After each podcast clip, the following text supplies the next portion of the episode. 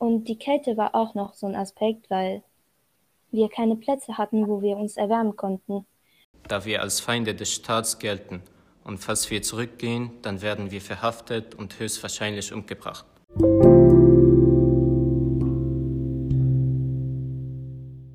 Hallo und herzlich willkommen zu den GAF News. Aufgrund der steigenden Infektionszahlen möchten wir euch bitten, auf euch aufzupassen und die euch vorgegebenen Corona-Maßnahmen einzuhalten. Am 1. April endet der Unterricht für den 13. Jahrgang. Ja, jetzt kein Aprilscherz. Am 1. Daher wünschen wir euch noch viel Glück bei den Prüfungen. Am 22.02.2022 ist der Elternsprechtag vor das coole Datum, oder? Ja, schon, ne? Der findet allerdings digital statt. Und im März find, findet das Betriebspraktikum für den 11. Jahrgang statt. Wenn alles gut läuft, findet am 31.03. der Tag der offenen Tür in Person statt. Übrigens habt ihr am Freitag noch die letzte Chance, eine Rose zu kaufen. Und jetzt viel Spaß mit der Folge.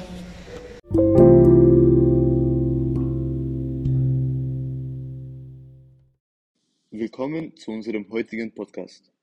Heute dabei sind die Geschwister Ala und Firas aus der 10.2 und werden uns über ihre Flucht aus Syrien nach Deutschland erzählen. Zuerst einmal erzählen wir euch, was in, was in den letzten Jahren in Syrien passiert ist. Arabischer Frühling. Im Dezember 2010 beginnen die Serie von Aufständen und Revolutionen in der arabischen Welt. In Syrien kam es nach den ersten Protestaufrufen im Februar 2011 zu Verhaftungen zahlreicher Oppositioneller. In den darauffolgenden Wochen haben tausende Menschen für politische Freiheiten und den Sturz der Regierung von Präsidenten Bashar al-Assad protestiert. Doch die Sicherheitskräfte gingen gewaltsam gegen die Demonstranten vor. Der syrische Bürgerkrieg dauert seit zehn Jahren. Nach und nach griffen auch andere Länder wie die USA, Russland, die Türkei und der Iran in den Krieg ein. Sowohl das Bundesministerium für wirtschaftliche Zusammenarbeit als auch die syrische Beobachtungsstelle für Menschenrechte gehen davon aus, dass seit Beginn des Konflikts mehr als 500.000 Menschen gestorben sind. Nach Angaben der Vereinten Nationen sind etwa 6,6 Millionen Menschen aus Syrien geflohen. Mehr als 6,7 Millionen sind in Syrien auf der Flucht. Ein Großteil des Landes wurde zerstört. Viele Flüchtlinge suchten ihre Sicherheit in der Türkei, Nachbarländern, in denen kein Krieg war und Europa. Ja, Ala und Firas, herzlich willkommen in unserem Podcast und ich danke euch, dass ihr euch Zeit für uns genommen habt. Als erstes einmal aber, wie geht es euch überhaupt? Mir geht's ganz gut. Danke. Mir geht's auch gut. Danke für die Nachfrage. Zuerst wollen wir euch fragen, was der Grund war, dass ihr aus Syrien geflüchtet habt. Wie ihr schon gesagt habt, hat alles in 2011 angefangen. Am Anfang waren es halt nur Demonstrationen, aber ein halbes Jahr später waren die Flüsse voll mit Leichen. Die Konflikte wurden immer mehr verbreitet und äh, ein Jahr später, also so Mitte 2013, konnten wir es auch in Damaskus, also da, wo wir gelebt haben, spüren. An unseren Schulen gab es mehrmals Bomben und ein halbes Jahr, halbes Jahr später war der Schulweg überhaupt nicht mehr sicher. Alle Autos sind ra rasend schnell gefahren, um nicht erschossen zu werden und wie die Leichen auf der Straße zu landen. 2015 gab es Panzer vor unserer Wohnung. Es wurden Leute erschossen und wir haben halt dann unsere Sachen eingepackt. Äh, als wir dann Splitter von einer Bombe ins Fenster vom Schlafzimmer bekommen haben, sind wir dann geflohen. Wie seid ihr eigentlich hierher gekommen?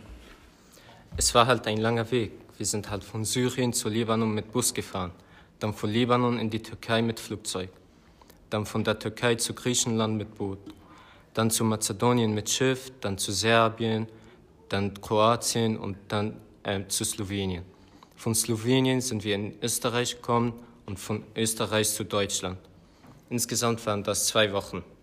Wir haben fast alle Verkehrsmittel benutzt, egal ob Schiff, Zug, Flugzeug, Bus und sogar für lange Strecken zwischen den Grenzen zu Fuß gehen. Die schwierigste Phase war die Reise von der Türkei zu Griechenland. Wir waren ungefähr 40 Leute in einem kleinen Boot. Wir sind in der Nacht losgefahren und sind ungefähr vier Stunden später an den griechischen Stränden angekommen. Das Boot wurde von, wurde von einem Mann von den Flüchtlingen gefüllt.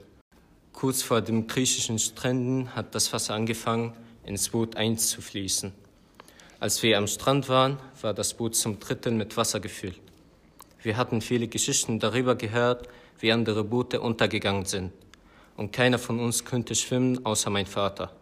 Wären wir ein bisschen länger im Meer unterwegs, wären wir auch untergegangen. Gab es aber auf so einem langen Weg irgendwelche Vorfälle oder Probleme? Es gab mehrere Pro Probleme natürlich. Und ich glaube, wir hätten, hatten es auch am besten von allen. Also jetzt nicht am besten, aber viel besser als viele andere Flüchtlinge. Also ich, es gab einmal das Problem mit dem Schlafen. Wir mussten im, im Bus oder im Zug schlafen. Äh, die Hygiene war sehr schlecht. Es gab drei bis vier Toiletten für über 2000 Leute. Und die Krankheiten haben sich sehr, sehr weit zwischen den Kindern, also unter den Kindern verbreitet. Ähm, wir mussten viel laufen auf äh, Matsch, also in Matsch, und es war sehr schwer, sehr dunkel. Äh, vielleicht vier Kilometer an jeder Grenze zu Fuß laufen. Meine Mutter musste meinen kleinen Bruder tragen, obwohl sie noch zwei andere volle Taschen hatte. Und es war halt sehr anstrengend. Und die Kälte war auch noch so ein Aspekt, weil wir keine Plätze hatten, wo wir uns erwärmen konnten. Und äh, meistens, ja, und wie gesagt, mussten wir in, in einem Bus oder in einem Zug schlafen und es war halt sehr kalt. Aber in Slowenien hatten wir eins der schlimmsten Erlebnisse. Und zwar gab es ein Zelt, äh, ein großes, nur eins, für über 2000 Menschen, kaum Toiletten und die vorhandenen Toiletten sind, waren nicht nutzbar. Ähm, sechs Personen mussten mit drei dünnen Decken auskommen. Und es war, wie gesagt, eiskalt. Ähm, weil die Bedingungen so schlecht waren, wollte halt natürlich jeder raus. Jeder wollte raus. Und raus konnte man nur durch ein Tor. Und äh, durch dieses Tor konnten maximal fünf Leute, also wenn man die nebeneinander stellt, fünf oder sechs Leute raus. Und dann sind 2000 Leute rausgeströmt, als es geöffnet wurde. Es war so eng, der Kopf von meinem kleinen Bruder wurde zwischen der einen Seite des Tors und meiner Mutter zerquetscht. Meine, meine Mutter wurde es natürlich schwindelig, weil sie Angst hatte, dass meinem kleinen Bruder jetzt etwas passiert. Sie wurde aber trotzdem die ganze Zeit geschubst, weil jeder raus wollte und keiner hat gemerkt, dass mein kleiner Bruder da steckt. Ähm, ich habe es nicht mitbekommen oder erst später mitbekommen, weil ich auch weggeschubst geschubst wurde von meiner Mutter und meiner ganzen Familie. Es war sehr chaotisch und nicht empfehlenswert. Würdet oder dürft ihr überhaupt in euer Land zurückziehen? Gerade dürfen wir nicht zurückgehen, da wir als Feinde des Staats gelten. Und falls wir zurückgehen, dann werden wir verhaftet und höchstwahrscheinlich umgebracht. Ob wir es wollen, ist was anderes. Ich will zum Beispiel nicht zurückgehen, da ich hier meine Zukunft sehe. Ich werde zum Beispiel meine Familie in Syrien besuchen, wenn alles zur Ruhe kommt. Aber zurückgehen fällt mir gerade schwer. Für mich aber, ich würde lieber zurückgehen.